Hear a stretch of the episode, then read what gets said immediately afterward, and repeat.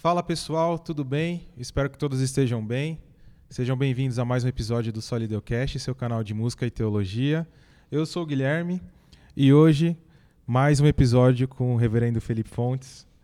Está ao meu lado. Estamos muito honrados de tê-lo conosco de novo, pastor. Valeu, Gui. Valeu. Bom, Igão, como que foi o episódio anterior? E antes disso, né? Não deixa de deixar seu like aí.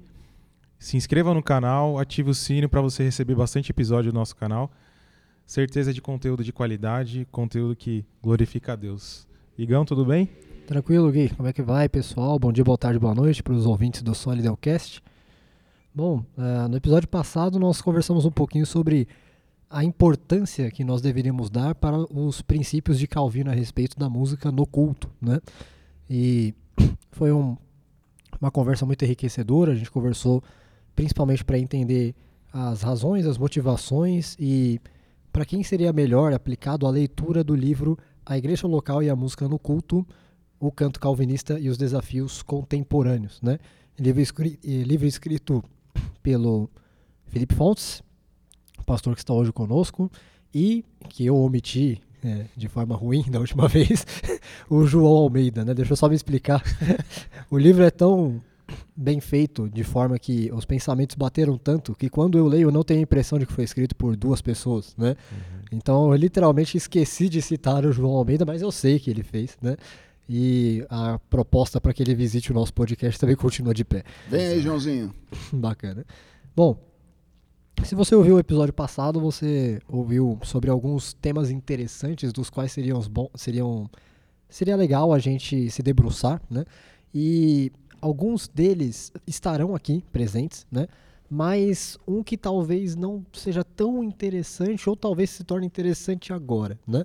Porque os episódios são sobre teologia e música e agora sobre Calvino e a música no culto. Uhum. Só que nós vamos começar com falando sobre oração, né?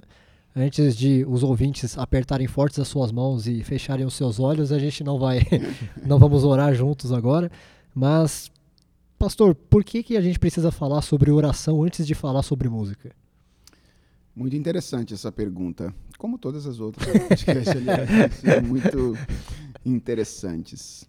Ah, bem, em primeiro lugar, eu acredito que existe uma razão teológica para isso, que é ah, o fato de que tanto a oração quanto o canto, não é? É interessante é, que essa, tem, essa é a palavra que a gente usa majoritariamente no livro, né? Canto, ao invés de música, é porque o foco é o, a música cantada mesmo durante o culto público.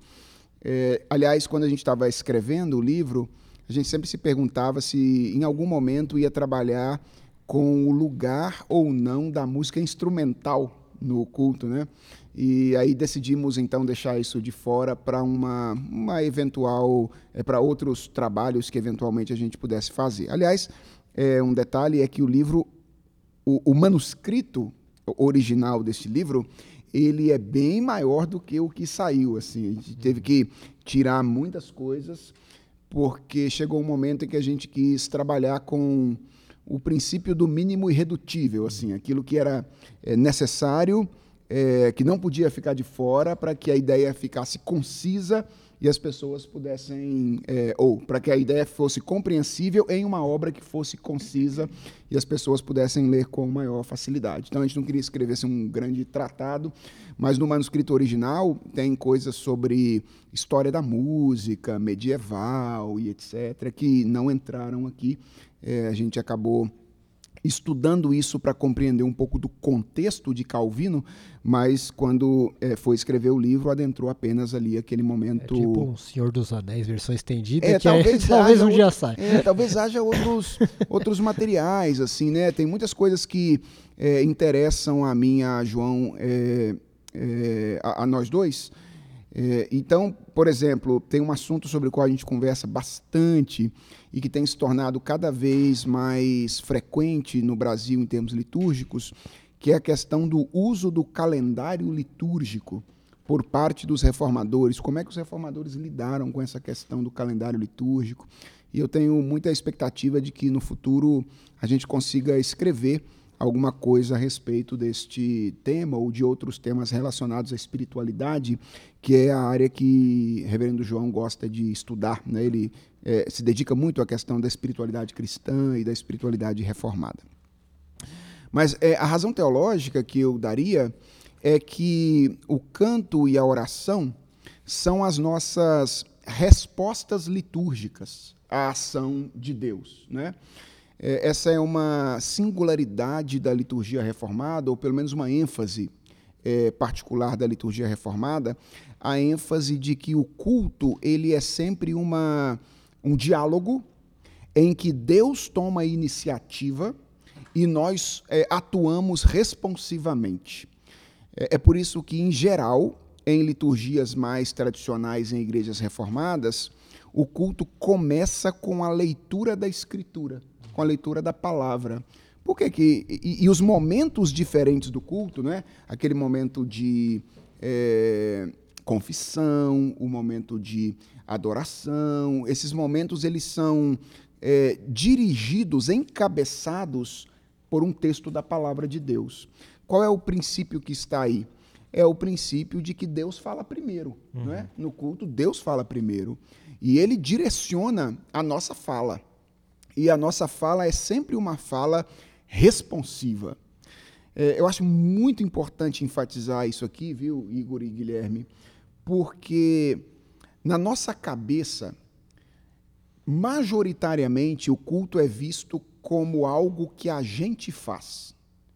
A gente sempre tende a ler o culto como se a gente tivesse apresentando alguma coisa para Deus. É uma oferta que a gente apresenta ou oferece para Ele. O que não está de todo errado. De fato, existe algo de oferta no movimento litúrgico. Mas ele não é primariamente uma oferta nossa a Deus. Até porque o que temos nós de nós mesmos que pode ser ofertado? Uhum, né? Ou seja, o que, é. o que nós temos nas nossas mãos que a gente pode oferecer para Deus? Então, ou ele coloca nas nossas mãos primeiro e aí então a gente tem algo a oferecer, ou então a gente não pode oferecer nada. Então, o culto ele é primariamente algo que Deus faz. O, o, o, o sujeito atuante do culto é primariamente Deus. Uhum. E Calvino enfatizou muito o papel da trindade no culto público. Como toda trindade está envolvida nessa tarefa de nos conduzir à adoração a Deus. Então, é, uma das ênfases de Calvino é a ênfase do culto trinitariano, ou no culto trinitário. Então, Deus fala, Deus atua, e nós respondemos a Deus basicamente através desses dois atos, né? O ato de oração e o ato do canto. A diferença é que o canto é, envolve, ah, não sei como é que eu diria agora aqui, a, a, o acompanhamento musical. musical. Uhum. Mas é, a, a oração, é uma oração cantada, uhum. ou seja, é a, é a, nossa resposta a Deus é, através de uma melodia, de um ritmo e de uma harmonia. Então, existe uma semelhança aí, e há uma razão teológica, entre a oração e, e o canto. Mas há uma razão mais específica para o pensamento de Calvino especificamente. É que boa parte dos princípios que Calvino aplicou para a música é, ao longo do seu trabalho, eles começaram a ser desenvolvidos no seu entendimento a respeito da oração. Então, por exemplo, quando você pega é, o, a primeira versão das Institutas, em 1536, não existe nada sobre música na primeira versão das Institutas. Uh, como também não existe de maneira mais imediata nos artigos que são apresentados no ano seguinte, se não me engano, ao Conselho da cidade de Genebra para regular o culto. Mas existem algumas coisas a respeito da oração, já nesses textos iniciais de Calvino, que posteriormente em outros textos, por exemplo, no texto do Prefácio ao Saltério de Genebra, que é um texto importantíssimo para compreender a visão musical de Calvino. Nesse texto, a gente tem princípios aplicados à música que anteriormente, nesses outros documentos que eu mencionei, teriam sido ou foram aplicados à oração. Então, Calvino parecia enxergar esses dois, essas duas práticas litúrgicas, tanto a oração quanto a música, como é, práticas semelhantes.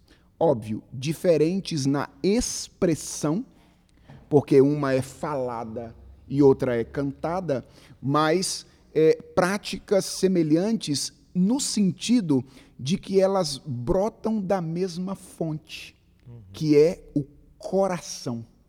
E aqui a gente tem um elemento fundamental da visão reformada a respeito da música e também da oração, que é a primazia do coração sobre as palavras. Esse é um princípio.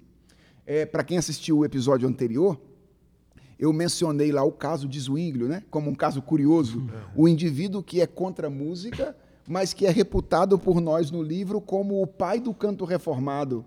A pergunta é por que que Zwinglio ele é o pai do canto reformado na nossa opinião?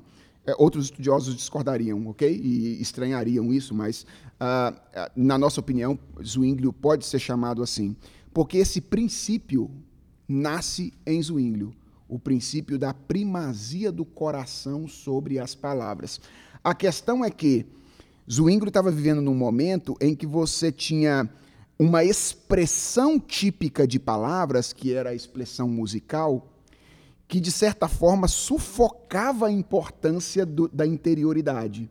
E aí, quando ele foi responder a isso, ele extremou e falou assim: olha, a, a superioridade do coração é tão mais importante que a gente pode, inclusive, ter uma expressão que não tenha nenhum tipo de, de canto e palavra.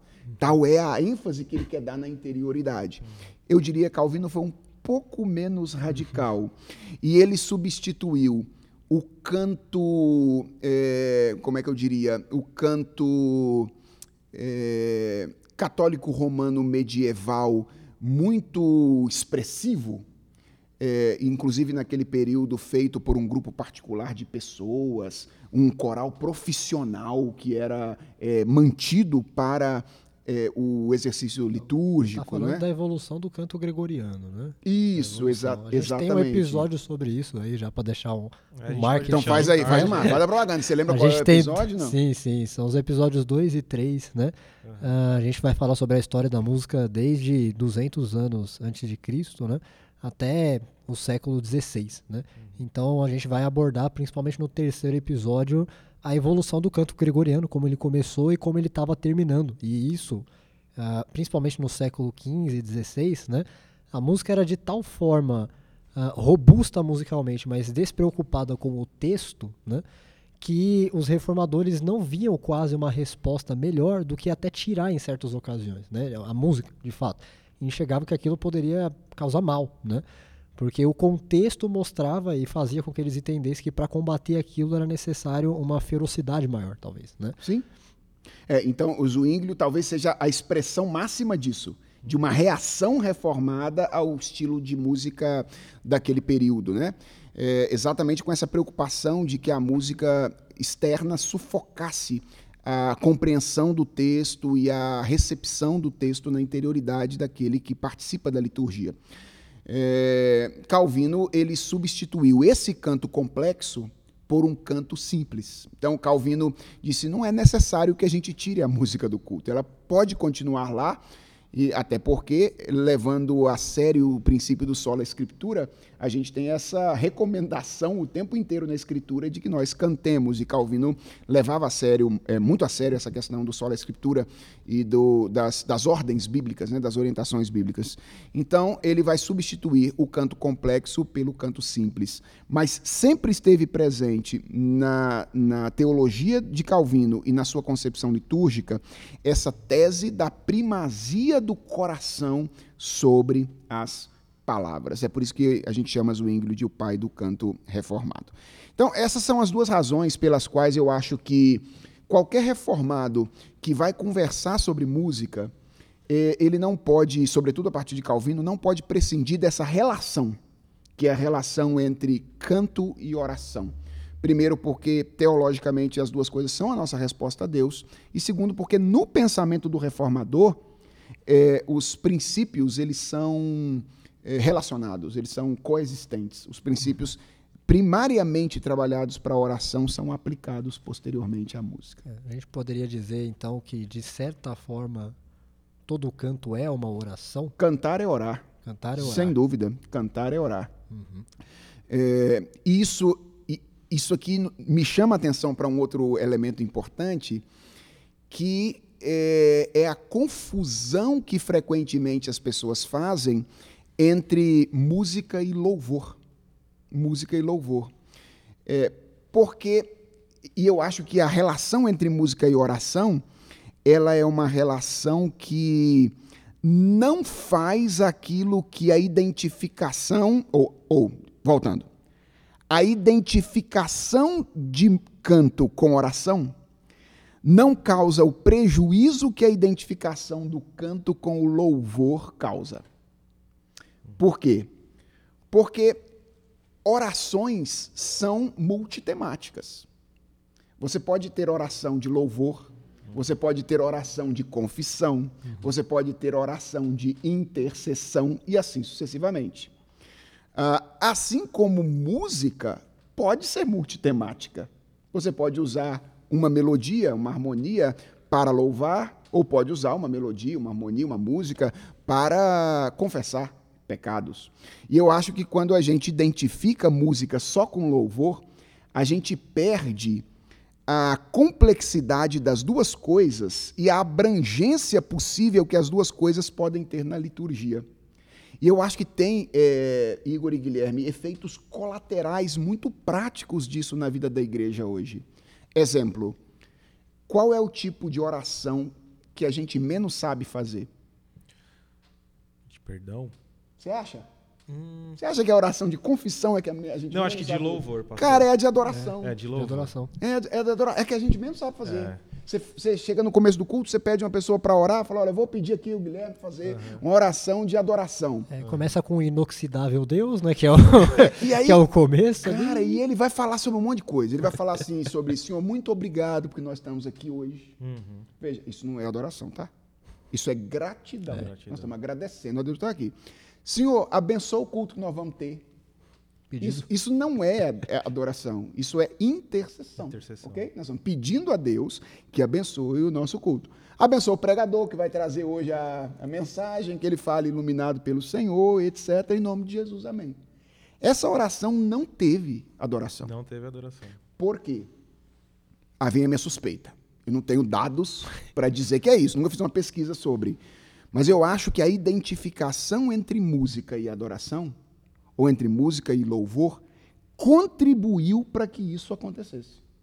E empobreceu a nossa compreensão e a nossa capacidade de orar adorando a Deus. Porque, afinal de contas, adorar é coisa de música.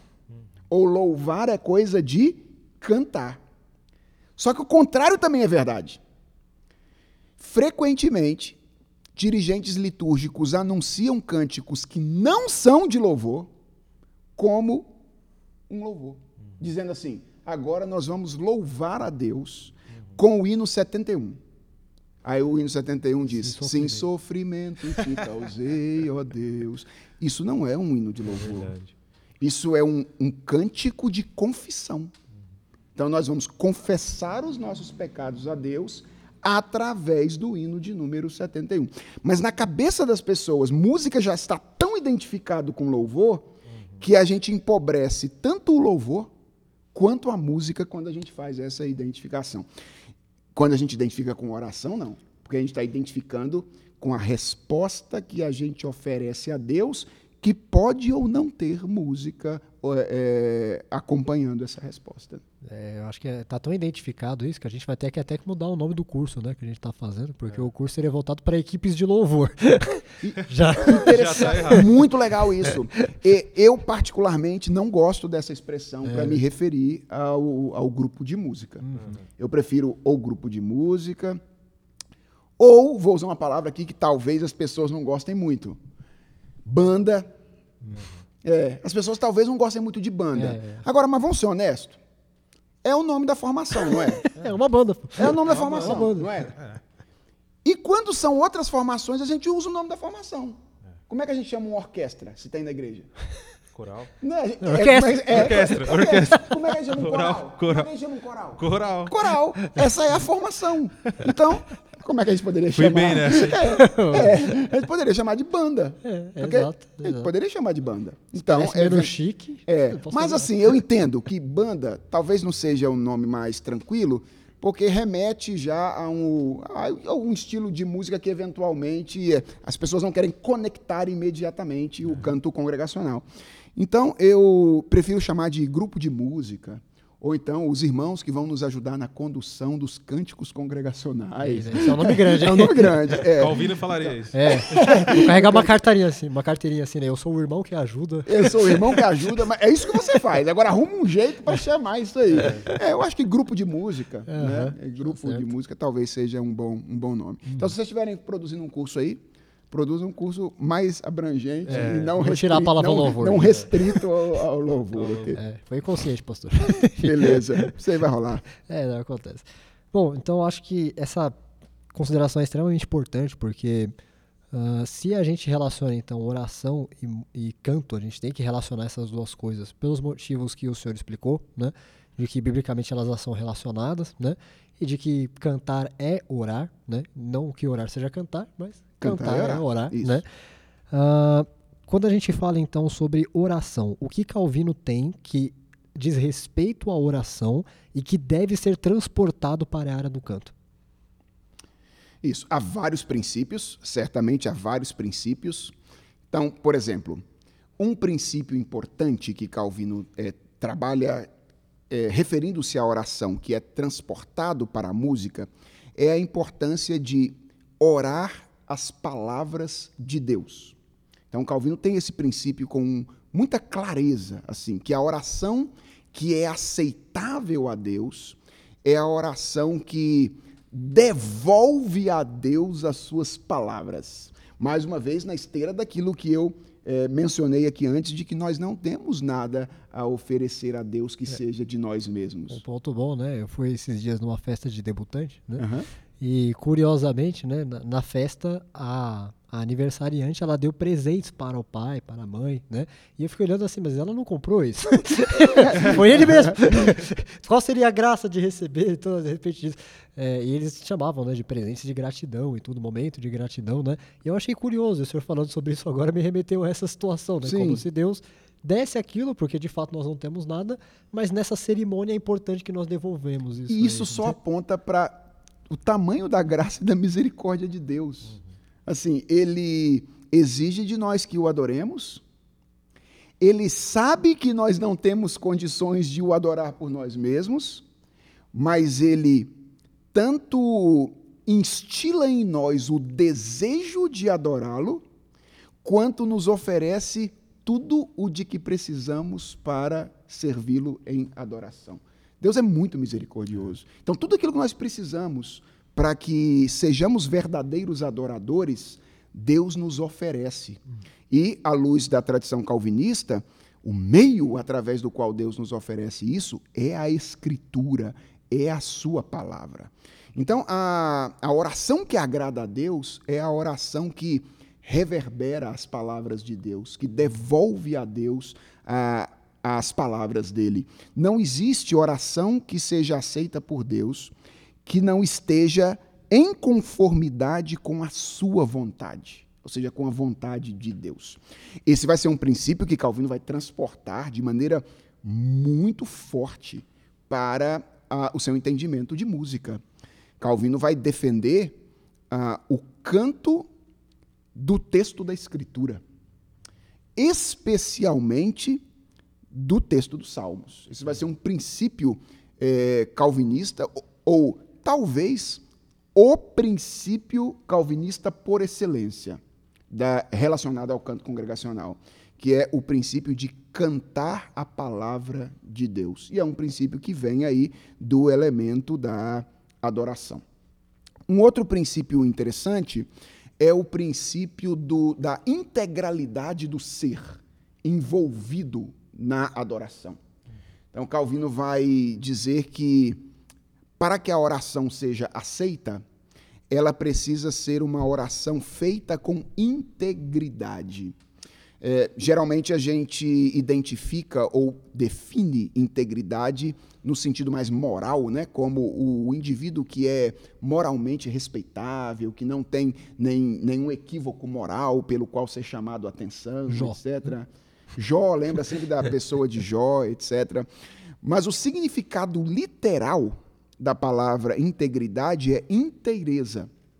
É, o indivíduo íntegro é aquele que está inteiramente envolvido naquilo que ele está fazendo. Então, é, um princípio da oração reformada é o princípio de que o indivíduo deve estar envolvido com todo o seu ser. A expressão que os reformados usaram com muita frequência é de todo o coração. Uh, acho que a pergunta 117 do Catecismo de Heidelberg, por exemplo, menciona lá que a maneira como nós devemos orar envolve orar de todo o coração. E o que significa isso? Basicamente, isso significa ter a diversidade de funções humanas envolvida no ato de orar. Então, nós oramos com o nosso intelecto, essa é uma função humana, nós somos seres racionais, Deus nos criou seres racionais. Então nós precisamos orar com entendimento. Ao mesmo tempo, nós devemos orar com o nosso, nossos afetos. Nós não somos apenas seres racionais, nós somos seres afetivos, emocionais. Então, os reformados diziam que as nossas emoções deviam estar envolvidas também no ato de orar. E nós somos seres volitivos, né? nós temos desejos, nós temos a vontade, e a nossa vontade também deve estar envolvida nesse ato. Então, esse é um princípio importante que depois será transposto para uh, o entendimento calvinista da música. O que é muito interessante, porque quem ouve esse negócio de Calvino e música, reformado e música, tende a criar um estereótipo, né? Assim, um estereótipo de é, aqueles cultos assim frios, sem nenhum tipo de envolvimento afetivo, emocional. A galera até brinca que a gente é sorveteriano. Sorveteriano. Esse é um dos melhores apelidos. É, é. sorveterianos e tal. Assim, é como se os reformadores tivessem desenvolvido uma visão da adoração que anulasse todo tipo de afeto da, da adoração. E isso não é verdade. Isso não é verdade. Veja, é verdade que os reformadores eh, não, não foram sentimentalistas. Eles, eles entendiam que, assim como os afetos deveriam estar envolvidos, o intelecto deveria estar envolvido, e eu acho que não seria nem ir longe demais dizer que eles se preocuparam muito profundamente com o intelecto, é, porque eles entendiam ser a porta de entrada para a edificação dos fiéis. Veja, Deus nos deu um livro. Um livro com palavras, sentenças e ideias. Deus não nos deu um livro de melodias. assim, ele não, não, não deu um livro assim. Então, eles enfatizaram muito isso. Mas não deixaram de dizer ou de enfatizar também que o ser integralmente, né, o ser humano integral deveria estar envolvido no ato de orar. E isso tem a ver com o canto também, com o ato de cantar. É, eu acho muito bom essas palavras porque assim, recentemente uma amiga minha que trabalha no mesmo lugar que eu, né, que congrega na mesma igreja também, ela perguntou sobre essa questão da música, né, e disse que algumas vezes não sentia vontade, eu percebia que a igreja não estava com muita vontade de cantar, né? E eu, que já li o livro algumas vezes, eu comentei com ela a respeito de que uh, ela tinha falado alguma coisa sobre é, de que tinha que se preocupar com os excessos de emoção. E eu falei, olha, eu, eu acho que eu entendo o que você quer me dizer, mas eu nem sei se eu usaria excesso de emoção. Talvez eu usaria a emoção sem o intelecto guiando esse excesso de emoção. Uhum. Porque não significa dizer que nós temos que amar a Deus 50% para orar, ou é, ter apenas 22% de vontade de praticar aquele ato. Tem que ser um, algo de 100%. Sim. Né? Só que é um 100% direcionado. Quando esse 100% está direcionado de forma correta, aí sim nós veremos uma igreja reformada cantando Bíblia, cantando palavra de Deus, cantando com 100% da sua vontade, sem se deixar levar pelo que seria considerado sentimentalismo, que é a busca desenfreada por uma sensação, não é nem por um sentimento, mas é por uma experiência sensorial. Né? É, é, eu, eu acho que a percepção da sua amiga, que eu não sei quem é, é a deixa aí off. É, deixa aí off aí, que eu não sei quem é, é bom que eu não saiba. É, a percepção da sua amiga é uma percepção que condiz com a realidade de muitas igrejas, lamentavelmente. Eu tenho percebido que é, nem sempre as igrejas se engajam no canto congregacional como deveriam se engajar. Ah, eu acho que isso tem vários fatores, de assim, é, vários, várias razões. Acho, por exemplo, que é, eu mencionei no episódio passado aquelas crises que existem entre algumas igrejas e, e, entre pessoas dentro da mesma igreja, grupos dentro da mesma igreja, quanto à música, eu acho que isso às vezes afeta um pouco. Então, eu, por exemplo, já estive em igrejas ou já ouvi colegas meus, é, às vezes, compartilharem comigo o fato de que, às vezes, em suas igrejas, determinados grupos cantavam um tipo de música e se mantinham em silêncio quando outro tipo de música acontecia, e outros grupos cantavam um tipo de música, mas se mantinham em silêncio quando o, tipo, é, outro tipo de música acontecia. Então, uh, em outras palavras, a turma mais apegada ao canto tradicional, as pessoas um pouco mais velhas, cantavam com muito entusiasmo os hinos, mas aí, quando os cânticos iam ser cantados, nem levantavam, ficavam sentados de birra com em aquilo protesto. que ia acontecer, em protesto com o fato do cântico estar lá. Por outro lado, você tinha um grupo de jovens que chegava no culto atrasadíssimo para exatamente perder todo aquele momento inicial ali em que os hinos geralmente aconteciam, para chegarem na hora do, do chamado louvor, né, do, dos cânticos congregacionais, para poder participar daquele momento ali. E isso quando a própria galera que tocava não saía lá para fora depois, na hora do sermão, para ficar trocando uma ideia é, sobre outros assuntos quaisquer. Eu já fiz isso. Já fez isso? Já? Confessa o pecado aí. Confessa Mas eu vou me explicar. eu era da Assembleia. Já está né? já tá perdoado, é, então fica tranquilo. Eu era de uma igreja pentecostal e quando eu comecei a virar reformado, né, as pregações acabavam me deixando até mais chateado do que com vontade de, de estar ali, né? Então eu realmente tocava e ia... não justifica, não. Eu sei que não justifica. eu devia estar lá do mesmo jeito. Não tem que explicar, não. É, isso aí é, só tem uma explicação, isso aí. É, é, foi o meu pecado. Joga na cruz de Cristo. Mas eu, a mesma coisa que eu fiz agora, que foi terceirizar a culpa, né? É o que as pessoas fazem em relação a quando não estão cantando com vontade, né? Por que você não está cantando com vontade? Geralmente as respostas vão ser, ah, o repertório não ajuda. Uhum. Ou, ah, o estilo não ajuda, né? Ou a música que eu sugeri nunca entra. É. né? E, e, acaba, ou de repente também não, abandonou-se a tradição. Exato. E a, as culpas vão sendo colocadas, mas nunca é relacionado a como você encara o seu louvor pessoal. Exatamente. E eu acho, cara, que aí tem um outro. É, é, aqui está o ponto, ou outro ponto, que eu acho que leva às vezes a igreja a cantar, a não se engajar no canto congregacional como deveria é a falta de entendimento do que acontece no culto público. Sabe, eu não sei, eu posso estar enganado, posso estar errado, errado sim. Mas tem hora que eu tenho percepção de que nos falta clareza do que acontece nessa reunião, uhum. sabe, no culto público, assim, é, de que o culto é a audiência de Deus com seu povo, que, que ele é o, o, o misterioso encontro do divino com o humano. Aquele momento em que o rei se apresenta diante de nós para é, dar as suas recomendações, as suas ordens e receber de nós a oferta daquilo que ele mesmo colocou nas nossas mãos para que nós entregássemos a ele.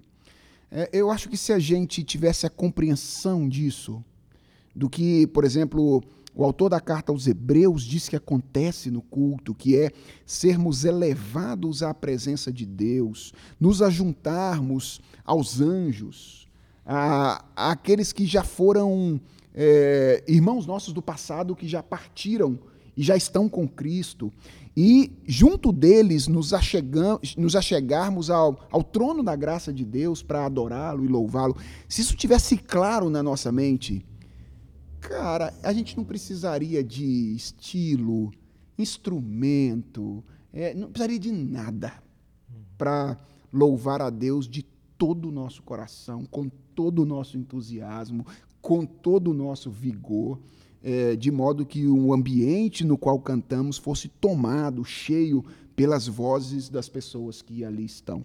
Então, me parece que a, a sua amiga tem razão. Há muitas igrejas que não se engajam como deveriam. Só que eu acho que a resposta que as pessoas querem oferecer para resolver esse problema não está correta. Que é é, é uma, uma dose maior de, de emocionalismo. Eu não acho que isso vai resolver o problema. Eu acho que o que resolve o problema é uma teologia do culto mais robusta, uhum. um entendimento mais claro do que acontece por ocasião do culto público. Cara, o dia que a gente entender isso, o dia que a gente entender isso, uh, nós vamos, vamos fazer o que fizeram muitos cristãos no passado quando adoravam nas catacumbas. Uhum. Eles não tinham instrumento nenhum, eles não podiam ter instrumento nenhum, mas eles, a plenos pulmões, louvavam a Deus com alegria de coração. Então, esse é o nosso desafio, né? Uhum. É fazer com que a nossa adoração é, seja o, a expressão do nosso amor integral ao Senhor. Certo. Antes da gente entrar sobre salmodia, que muito provavelmente entrará, já uhum. que estamos falando sobre cantar as escrituras, né? Sim. O que o senhor teria a dizer sobre o relacionamento, então, entre a emoção e a razão no ato de cantar, né? Vamos, eu vou fazer uma pergunta desconfortável para ver se o senhor consegue me responder. Tá. e aí o Guilherme já está preocupado, é. porque precisamos do pastor aqui, para próximos episódios, né? Mas enfim, é uma pergunta desconfortável. Uh, quando nós oramos, nós uh, precisamos então nos, de certa forma, estar completamente envolvidos também emocionalmente nesse ato, né? sem abandonar a razão. Sim. Certo? Uh, como que isso vai se relacionar com o canto, né? Uh, alguma coisa deve estar sob outra? Existe essa perspectiva de que o intelecto deve estar guiando o, a emoção? Ou as duas coisas estão no mesmo patamar e apenas há leves desequilíbrios? É, existe alguma coisa? Porque se por um lado uma música extremamente emotiva, ela é errada, pelo sentido de que se busca um, uma experiência sensorial apenas, uhum. Será que uma música apenas racional... Intelectualista. Intelectualista não desagradaria uhum. a Deus também? Claro. Já que o coração não está envolvido? Claro. Eu diria que não deve existir nenhum tipo de hierarquia entre as funções humanas. Eu diria que a escritura deve reger sobre todas as funções humanas. Então, o grande desafio nosso é e veja como isso se resolve quando a gente canta as escrituras, ok? Se a gente não estiver cantando as escrituras, estiver cantando outras coisas, nós não vamos ter um critério objetivo para reger essas duas coisas. Mas se a gente estiver cantando as escrituras, as escrituras regem a nossa teologia e as escrituras regem as nossas emoções. Porque veja bem, os salmos, caminhando em direção à salmodia, que segundo Calvino é, deveria ser o é, como é que eu diria, o tom maior do, do canto congregacional. Então, já adiantando, eu não creio que Calvino tenha sido adepto da salmodia exclusiva, mas eu, sem dúvida, acredito que o norte maior da música proposta por Calvino tinha a ver com o canto dos salmos, e isso é algo que uma igreja é, reformada calvinista precisa redescobrir. Se nós estivermos cantando salmos, os salmos são poesias. E poesias são escritas não apenas para expressar ideias. Poesias são escritas para expressar emoções. Então, nós temos ênfases afetivas nos salmos, não é? dadas pela estrutura salmódica, dada pela, pela, pela forma de composição dos salmos. Então, para isso, primeiro, você precisa de alguém que entenda de poesia hebraica ok? Se alguém que entende de poesia hebraica para dizer, olha, quais são as ênfases afetivas que estão presentes nesse texto. E depois você precisa de um bom músico que diga como é que eu transporto essas ênfases da poesia para a música. Então, e, e nesse caso, veja o que está acontecendo. É a escritura através, obviamente, da nossa interação com ela, que está regendo tanto o nosso intelecto, porque a teologia é dada pelo texto, quanto as nossas emoções, porque a própria estrutura poética do salmo te encaminha para emoções particulares. Nesse sentido, a proposta que a gente faz no livro aqui é uma proposta relativamente inovadora, porque é a proposta da composição coletiva. Ou seja, vamos lá, vamos, vamos, vamos, dar alguns passos atrás para a gente che chegar nesse ponto. Hoje, a gente, na maioria das vezes, introduz no culto composições que não foram feitas para o culto. Regularmente é isso que acontece na grande maioria das nossas igrejas. A, a gente tem um grupo de pessoas que compõem para uma performance. Então você tem lá um grupo, ok, talvez você tenha alguns grupos que compõem para a igreja. Mas mesmo esses grupos que compõem para a igreja, eles têm um mercado. E eles precisam fazer as suas gravações e etc. E a partir do momento em que você começa a produzir para o mercado, você já não está mais com a lógica do serviço, mas está com a lógica da performance. Atenção, isso não é pecado em si, tá? Trabalhar a música na lógica da performance não é pecaminoso. É, é, é uma coisa boa, assim, você pode fazer música na lógica da performance. O que eu estou dizendo que pode ser problemático é pegar a música que foi criada para uma lógica de performance e trazer para um ambiente que não tem lógica de performance. Esse é o meu ponto. Então, o que, que acontece hoje? Em geral, é a gente tem grupos que, mesmo quando tem igrejas compõe para gravar um. Hoje não grava CD ainda. Hoje. Eles gravam singles. É para né? gravar isso, para botar uma música lá no Spotify para todo mundo uhum. ouvir. E aí você tem, obviamente, você está trabalhando ali com a outra lógica. Você tá, quando você está pensando em tonalidade, você está pensando só na estética. Você não está preocupado com quanto, se, o povo vai conseguir cantar ou não vai conseguir cantar. Por quê? Porque você tem três ou quatro vocais com uma extensão razoável que vão performar. Beleza, e não tem nenhum problema nisso. O meu ponto é, a gente majoritariamente pega esse tipo de música e transporta para o culto hoje. Sim. Então, aqui nós temos um problema já. Qual é o problema? Nós não compomos para o culto. Então, nós temos um problema aqui. Nós precisamos voltar a compor para o culto. Gente que diga assim: olha, eu vou gastar o meu talento, o dom que Deus me concedeu, e eu vou compor visando este objetivo: que a igreja possa cantar para adoração a Deus. Então, isso a gente precisa fazer. Agora, como é que a gente vai fazer isso de modo a reverberar ou, ou a, a, a letra ou o ensino e as emoções expressas na escritura? A proposta desse livro é a de que a gente precisa de três figuras importantes para que isso aconteça. Quais são essas figuras? O teólogo. Por quê? Porque o teólogo é o cara que vai dizer o que vai ser cantado e vai, vai apontar a mensagem do texto. O poeta, que vai pegar essa mensagem do texto e vai dizer quais são as melhores palavras para cantar esta mensagem. Detalhe: foi isso que o Saltério de Genebra fez, ok? O Saltério de Genebra não pegou a versão da Bíblia que estava lá em francês e musicou literalmente como a Bíblia estava o Saltério trabalhou as melhores palavras para expressar a mensagem mais fiel possível do texto bíblico. Uhum. E você precisa de um músico que vai dizer qual é a melodia, qual é a melhor harmonia, o melhor ritmo, qual é a melhor música para cantar isso que está aqui.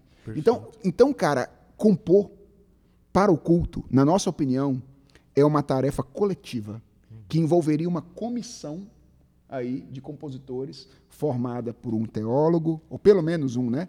Teólogo, um poeta e um músico. Essa junção é perfeita, pastor. Muito boa, né? Muito boa. Se fosse implementada assim na igreja, seria ideal, né? É, agora eu tenho uma suspeita, Guilherme. Hum, eu acho que a gente tem as duas pontas. Mas a gente tem poeta. pouquíssimo cara do meio. É, A gente tem poeta. pouquíssimo poeta. Pouquíssimo poeta. A gente tem bons teólogos, a gente tem bons músicos. Mas não tem a conexão. Agora nos falta esse cara aqui, ó. Esse cara aqui que é o cara que lida com as letras com maior facilidade. É difícil. Essa parte aí é bem difícil, né? Mas ah, nós estamos aqui para trabalhar por isso, né? É verdade. Sim. Então pensemos aí em é, que a gente sempre fica esperando o movimento dar certo lá na frente sem a gente dar os passos aqui atrás. Eu acho, eu acho que a igreja tinha que pensar antecipadamente. A igreja tinha que dizer quais são as pessoas em quem eu vou investir para formá-las como poeta. Porque, sim, um poeta tem algum talento natural, mas ele desenvolve esse talento. Então, quem são as pessoas que nós vamos botar para estudar letras com esta finalidade? Em quem nós vamos investir para isso? Esse é o trabalho que não é de uma igreja local, talvez seja de uma denominação. Não é? Se a denominação pudesse pensar nisso, seria, seria melhor. É um projeto ambicioso. Ambicioso, grande. Inovador, né? É, é. Agora vamos partir para a salmodia de fato, né? E aí eu vou fazer uma pergunta mais desconfortável ainda. Beleza, estamos aqui para isso. Mas essa pergunta talvez ajude o senhor a responder a, a- a questão que talvez seja o porquê ah, nós deveríamos cantar a Bíblia, né? Eu acredito que o senhor deve ter em mente textos bíblicos, inclusive, que recomendem isso, né? Eh, de teologia pura, de fato, que recomendem isso. Mas a minha pergunta está nesse relacionamento entre a oração e o canto, né? Eh, e aí eu vou fazer uma pergunta pessoal, mas eh, que eu acredito que vai ser de, de grande importância, né? Ah, nós precisamos orar o texto bíblico? Sim ou não? Eu diria que nós precisamos, é, precisamos orar de acordo com o texto bíblico, em primeiro lugar, e eu acredito que nós perdemos um costume que a igreja sempre teve ao longo da história, que é o de orar o texto bíblico. Então, ao longo da história da igreja, os salmos foram sempre orados e não apenas cantados. É, por alguma razão, e aí a gente teria que estudar um pouco a história da igreja brasileira, isso para nós é muito estranho. As fórmulas prontas de oração. E, obviamente, as- a- o, o catálogo de orações prontas mais eh, antigo eh, na tradição cristã e mais adequado que a gente tem é o livro dos Salmos. E toda a tradição cristã entendeu que as suas orações deveriam ser eh, dirigidas pelos Salmos. Então, exemplo, algumas ordens monásticas, como a ordem dos dominicanos, por exemplo, oravam os salmos semanalmente. Eles recitavam decor os salmos semanalmente. Esse foi um, um costume que a igreja sempre teve. E olha só, por mais que a gente não tenha é, usado o termo orar, por mais que a gente não tenha, não tenha cultivado um costume de regularidade, interessantemente, os salmos ainda estão entre os textos mais memorizados pelos cristãos brasileiros contemporaneamente. Possivelmente, se você for pensar no, no número de versículos que você sabe de cor, boa parte deles, se não a maioria, virá dos salmos. Sim, sim. Então, a pergunta é: talvez a gente tenha perdido ao longo da história o porquê nós decoramos os salmos, que é exatamente com esse objetivo de fazer dos salmos a matriz da nossa expressão ou da expressão da nossa alma a Deus. E talvez aí haja algo que a gente precise recuperar, que a nossa tradição reformada no Brasil perdeu. Então a gente não lida bem com fórmulas prontas, não. É, eu acho, inclusive, que se a gente botar na liturgia da igreja, eventualmente, uma fórmula pronta de oração, vai causar algum estranhamento. Assim. Se eu disser, vamos orar juntos esta oração. Eu acho que al- algumas pessoas talvez digam, pastor, essa igreja está virando igreja católica agora. É uma reza. É, né? Talvez algumas pessoas pensem na reza. Exatamente. Mas veja, eu, eu entendo o risco. Qual é o risco? O risco de você, tendo decorado, fazer isso apenas proforme. Sim, é um risco. E transformar uma oração em uma reza. Esse é um risco. O problema é que o outro lado também tem risco. Uhum. Qual é o risco? É o risco de você ser é, moldado na sua oração única e exclusivamente pelos seus afetos e as suas ideias e publicamente nas pelas ministrações dos ministros de louvor que gravam os, os CDs e os discos que a gente ouve. Ou seja, esses caras oram antes de cantar as suas músicas, nessas frases curtas que eles chamam de ministração. E o problema é que essas coisas nem sempre são teologicamente adequadas e corretas, e essas coisas vão entrando na memória Sim. da igreja, uhum. e a igreja vai assimilando essas coisas de maneira imperceptível. Então, se a gente tiver que orar alguma coisa, não é? Vamos orar o que a gente sabe que é bom. Uhum. O que a gente sabe que é bom? Primeiro a palavra de Deus, depois a nossa história e tradição, por que, que a gente diria isso é bom? Porque isso está provado pelo tempo. Uhum. Né? O tempo já passou por cima disso tudo e não foi capaz de esmagar essas coisas. E aí sim, talvez em terceiro lugar, a nossa espontaneidade. Uhum. Eu acho que o problema é a inversão. Uhum. É que a gente inverteu. Hoje a gente ora e canta a nossa espontaneidade, né, a nossa hermenêutica. A gente não ora quase nada de texto tradicional.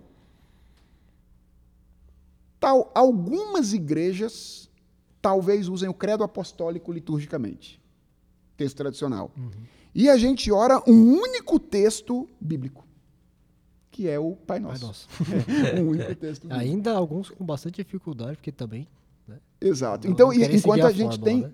É, enquanto a gente tem um catálogo de orações é. que a gente poderia usar para orar. O desconforto que eu faço na minha pergunta é o seguinte: uh, se naturalmente nós oramos aquilo que nos é espontâneo, as nossas próprias palavras organizadas, por que então a recomendação de cantar um texto bíblico padronizado ao invés de uma espontaneidade? Entende? Sim. Porque se acontece algo relacionado na oração, é, e a gente talvez não veja tanto problema nisso, eu acredito que o senhor veja, né? Uhum. mas a maioria talvez não veja. Por que, que isso seria recomendado, então, para o canto e talvez não para a oração, e, ou se é para os dois? Né? Excelente. Né? É, eu acho que eu tenho que dizer duas coisas na minha resposta. A primeira é que eu estou longe de ser contrário à oração espontânea e eu estou longe de ser contrário à composição autoral. Uhum. Então, eu acho que isso tem espaço e lugar. Ah, Dito isso, eu diria que. Ainda estou no primeiro ponto. eu, eu diria que nós precisamos recobrar o costume de orar escritura e orações prontas do passado. Então, acho que a gente pode, no mínimo, é, equilibrar as nossas orações espontâneas com essas outras coisas. Segundo lugar, o segundo ponto que eu acho que eu tenho que dizer é que existe um elemento diferente é a natureza comunitária do culto público. Ou seja, no culto público, nós não oramos individualmente, nem cantamos individualmente. Nós oramos comunitariamente e nós cantamos comunitariamente. E a minha pergunta é: quais são os textos em que eu tenho certeza a concordância comunitária.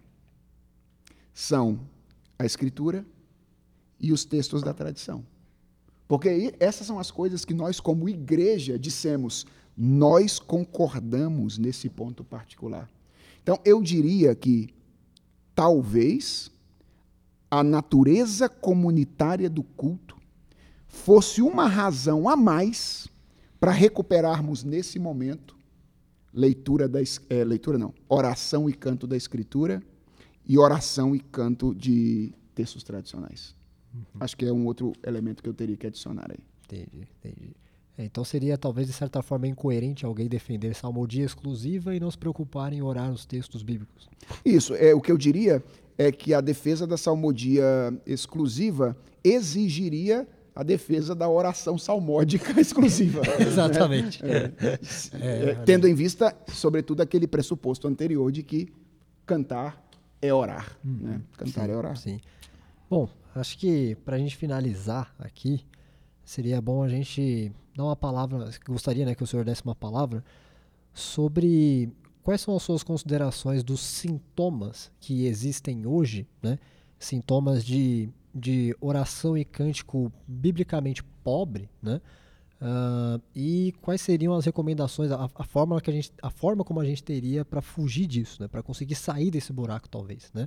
O senhor apresentou algum, algumas ideias de até projetos ambiciosos em relação a isso, né? como estrutura de composição de uma forma mais correta, né? tendo ali três pessoas trabalhando de forma conjunta. Né?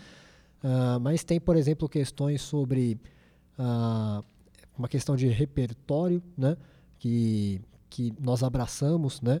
Uh, uma coisa que talvez não ficou tão, não se falou tanto, mas eu acredito que seja um ponto que o senhor evocou no começo, né? Mas que talvez mereça um foco maior, que é a questão da da pobreza de temas das canções que nós temos, né? Se por um lado a maioria das canções são relacionadas a louvor, é porque elas não contemplam o resto, né? Uhum. E os impactos que isso tem para a igreja, porque que de fato todos os pastores e músicos e de fato também cristãos sinceros deveriam se preocupar com isso e propor, de certa forma, mudanças nas suas igrejas para que a Bíblia fosse cantada pelos motivos corretos, que não são apenas por, um, por uma questão é, moralista de se cantar apenas os salmos ou coisas do tipo, né, ou de textos bíblicos, mas de fato por pegar uh, o ponto de que a Escritura uh, ela é importante para que nós cantemos, porque ela nos recomenda que nós cantemos ela, e também pela variedade de assuntos que ela aborda que nós estamos deixando de cantar, porque cantar é orar, e de fato nós estamos apenas, primeiro, não orando, louvando, porque a nossa oração muitas vezes é apenas pedidos, intercessões, e depois no canto nós não estamos, por exemplo, intercedendo, ou também fazendo outras coisas, como confessando os nossos pecados nos cantos. Né? Sim. Uh, interessante, você mencionou aí a, o perigo de uma aproximação, você chamou de moralista, né? Uhum. Da, do canto dos salmos, eu chamaria de legalista, tá, tá perto aí, uhum. chamaria de legalista. De fato, tem muito isso. Eu percebo que muitos defensores da salmodia exclusiva, às vezes, é, o fazem assim, muito baseado na obrigação de cantar. Obrigação. Essa talvez seja a palavra-chave, né?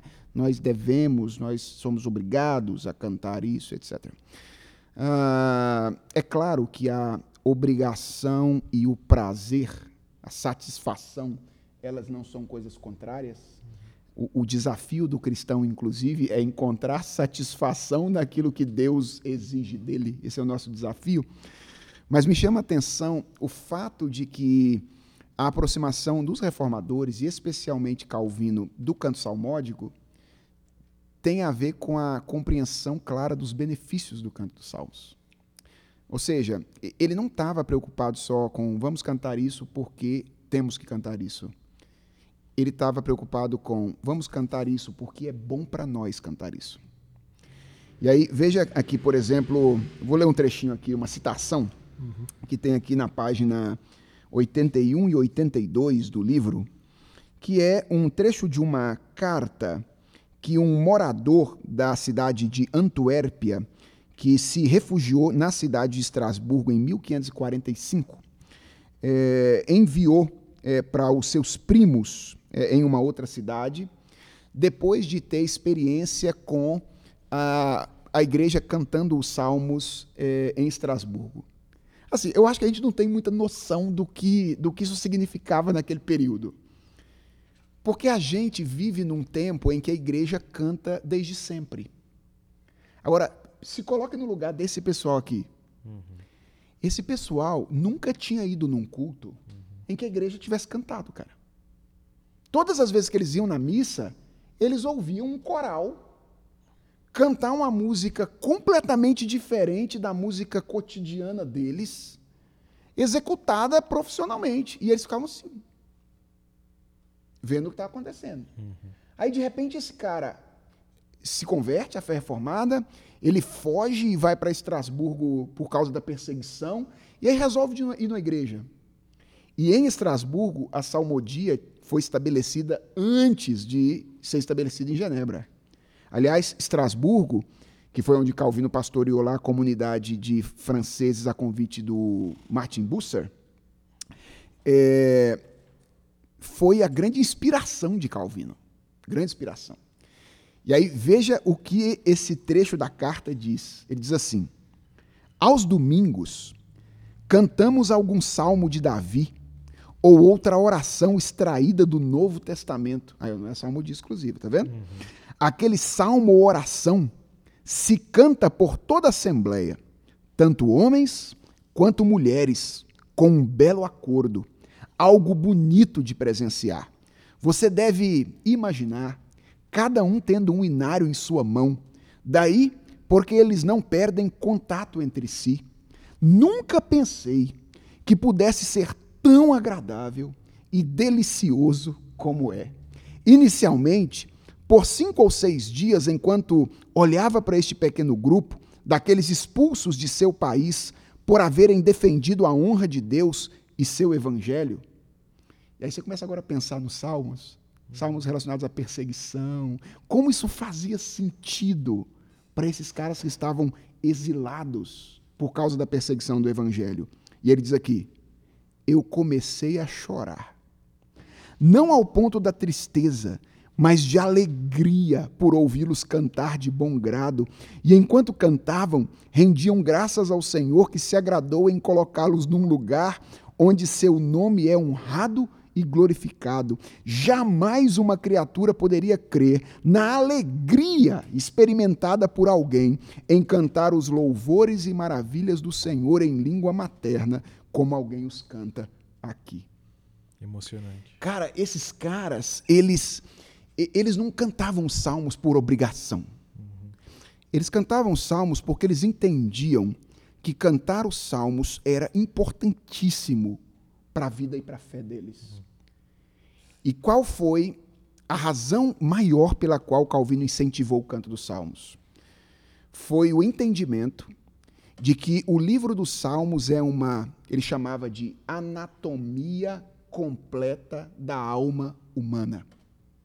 Ou seja, nos Salmos, você encontra toda a variedade de sentimentos que um indivíduo experimenta na sua relação com Deus. Então você falou, por exemplo, de da nossa música ser muito monotemática, não é? Se eu, por exemplo, pedir para vocês aqui me darem 50 músicas de louvor ou de gratidão, vocês não teriam dificuldade de fazer uma lista de 50 músicas de, de louvor e de gratidão. Mas se eu pedisse para vocês três cânticos de lamento, eu duvido se vocês conseguiriam me dar três cânticos de lamento que são conhecidos e cantados pelas pessoas. Agora veja, a nossa relação com Deus só é feita de louvor e gratidão? é, só, é só assim, tudo que Deus faz a gente fica feliz, se alegra, tudo que acontece na nossa vida, a gente está sempre louvando e agradecendo, não é? Ou não tem aqueles momentos em que a gente está meio com raiva das coisas e tem que dizer, Deus, olha, se eu, se eu pudesse, eu queria matar todo mundo que está na minha frente. tem, tem momentos assim. E os salmos têm isso. Eles têm a gratidão, têm o louvor, mas eles têm também essa expressão da alma que é comum. Ah, se eu pedir para vocês cântico sobre a bondade de Deus, fácil arrumar. Agora arrumem sobre a justiça de Deus. A ira. Sobre a ira de Deus. Não tem, cara. Não tem. Por quê? Porque o nosso canto se tornou monotemático.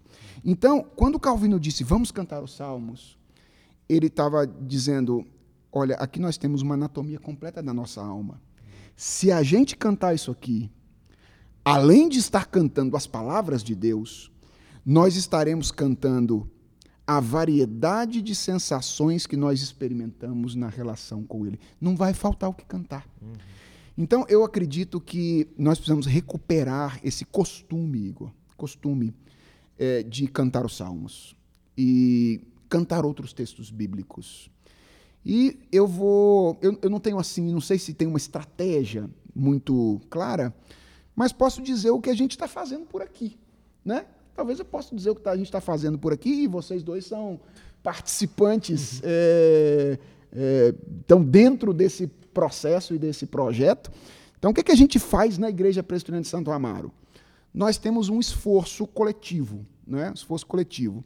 Então, em geral, a gente compartilha os, o, a escolha dos cânticos. A gente tem é, liturgias temáticas que são dirigidas pelos sermões. Então, em geral, o que acontece é, durante a semana, por enquanto, isso deve mudar daqui uns, é, um tempo, mas é, durante a semana, geralmente o pregador recebe uma, um lembretezinho assim, ó, qual é o assunto do sermão de domingo, qual é o texto e o assunto do sermão de domingo. E aí a gente envia o texto e o assunto. Alguns pregadores já indicam alguns cânticos, mas uh, comigo em geral tem sido eu dou o cântico, dou o tema, as ênfases e peço, indiquem os, os cânticos a serem cantados. Mas a gente tem um critério, um critério de escolha, que é o seguinte: é, em geral, a gente sempre tem um cântico que a gente deseja que seja um texto mais literal possível da Escritura.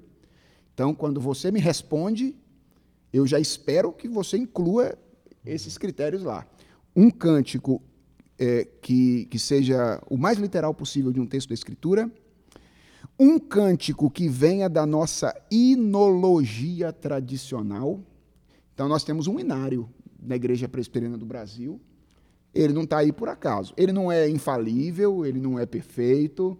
É, há hinos no inário que a gente tem assim certa dificuldade com alguma outra coisa ali de precisão da letra. Então, ele não é um documento inspirado, infalível, mas é a nossa história. E a nossa história tem peso. Então a gente quer cantar a nossa história sempre e sempre tem um hino. Uh, a gente tem sempre um cântico que eu chamo de cântico de estrutura hímnica. E aí as pessoas falam, por que esse negócio de cântico de estrutura hímnica? Né? Essa estrutura hímnica, hímnica é, é cânticos com refrão, é, com estrofes e refrão. Por quê? Exatamente porque eu quero conteúdo. Uhum. A gente quer cantar é, boas ideias. A gente não quer cantar três é, sentenças durante dez minutos. Né? A gente De forma quer repetida. Repetida o tempo. A gente quer substância. E a gente entende que cânticos com estrutura hímnica, eles, eles nos oferecem isso. Talvez eles sejam o inário do futuro. Né? Daqui a algum tempo, quando a gente for revisar o inário, alguns cânticos desses, eles entrem lá. E há um outro cântico que a gente é, sempre tem como um cântico mais contemporâneo. Geralmente, inclusive, ele é mais afetivamente, como é que eu diria? É, ele tem uma ênfase mais afetiva, esse cântico mais contemporâneo. Exatamente para enfatizar o fato de que, sim, nós somos uma igreja histórica, mas nós, não, nós somos uma igreja que está presa no passado. Existem coisas boas sendo produzidas hoje e que podem ser cantadas pela igreja com naturalidade e que a abençoem com, com, é, com a palavra de Deus. Então a gente, obviamente, sempre a palavra é a mestra na escolha dos outros cânticos que não vêm literalmente dela. Então, eu acho que se pastores e músicos tiverem alguns critérios como esses, que possam ampliar o número de textos bíblicos cantados, valorizar a sua própria história, enfatizar a teologia que é cantada, eu acho que você já tem aí um bom caminho é, para ter uma boa música no contexto eclesiástico. E uma última palavra sobre isso. É, Calvino começou o seu saltério, o seu inário, pelo método de catalogação. É, ele compôs muita coisa junto com as outras pessoas né, que estavam com ele, mas boa parte dos primeiros salmos eles foram recebidos daquilo que era cantado lá em Estrasburgo e traduzido para o francês. O que, que isso significa? Cara, a gente pode pegar aquilo que está sendo produzido em outros lugares para cantar. Uhum. Não apenas aqui no Brasil, não é? Em outros lugares fora daqui, traduzindo, mas música que tem sido feita também no Brasil para isso. E se a gente quiser cantar os salmos, cara, olha, já tem gente cantando salmo aí, viu? Uhum. Tem gente cantando salmos por aí. Então a gente tem a iniciativa de vencedores, lá na década de 80. A gente tem o pessoal do Projetos Puritanos, que tem muita coisa legal que dá para cantar. É, vez ou outra aí a gente tem é, autores aí que não tem co como foco musicar os salmos, mas que incluem salmos no seu repertório, não é? Então, a gente tem muita coisa boa aí que está sendo produzida e que pode ser utilizado pela igreja por meio desse método de catalogação. Uhum. Meu, meu desejo, meu sonho, assim, é que a gente tenha uma música mais multitemática, né? E a gente possa cantar essa variedade de sensações que a gente tem. Tá certo. Bom, acho que o episódio foi extremamente enriquecedor, né? Muito, muito. E depois dessa, eu acho que a lista de muita gente no Spotify vai dar uma mudada. é, é. É, acho que vai ser muito bom, então, pessoal. E a gente espera que tudo isso que a gente conversou possa impactar de certa forma, ou pelo menos como a gente expressa também pelo livro, mas está aqui também, né? Isso não é um bater de martelo, né? Mas é um iniciar de diálogo. Então, acredito que não tem nenhum problema de não terminar com uma certa conclusão mais robusta, né? Sim. Uh, algumas, alguns pontos de interrogação ainda estão na mente dos ouvintes, provavelmente, e é bom que estejam, é. porque eles vão procurar o livro e ouvir os próximos episódios também, né? É isso aí. Bom, acho que a gente pode dizer para o pessoal que está aí nos assistindo que nós adoraríamos receber aqui indicações de trabalhos de pessoas que têm tentado lidar com o texto da escritura cantado. Sim. Então, é, possivelmente você está aí assistindo e conhece gente que está fazendo isso por aí. Uhum. É, eu, como pastor, adoraria receber aí indicações, acho que Guilherme e Igor Sim, também aqui, é, de gente que possa enriquecer o nosso repertório na nossa igreja, dos salmos, textos bíblicos sendo musicados e cantados. Então, se você souber de alguma coisa, manda pra gente. Nós vamos ficar muito agradecidos aí pelo, pela sua ajuda. Sim, sim. Para finalizar, um quadro inaugural aqui que o senhor vai me ajudar, tá? quadro inaugural qual é? É, é, é um, uma brincadeira, né, que a gente vai fazer contigo. Na verdade, uh, esse quadro seria a recomendação da semana, né? Uhum. Então eu gostaria de saber do senhor, e aí, ó, tem que ser salmo, viu? Qual música que o senhor recomenda que a gente ouça essa semana? Qual música que, que eu recomendo que a gente ouça essa semana? Ah, vou abrir minha lista do Spotify. Pode ser?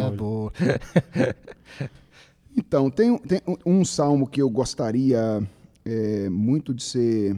que a gente incluísse, inclusive, no nosso repertório futuramente. Uhum.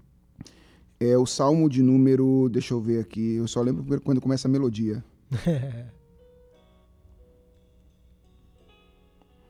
Não é esse. Pera aí, pessoal. Vamos chegar lá, vamos chegar lá. Eu acho que. Deixa eu ver esse aqui. Deixa eu ver se é esse.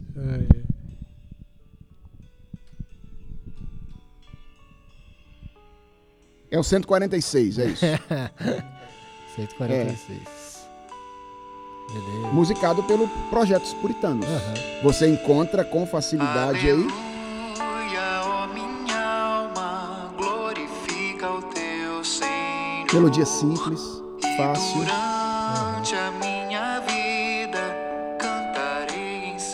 Então, pessoal, baixem aí o Projetos Puritanos e ouçam o Salmo de número 146.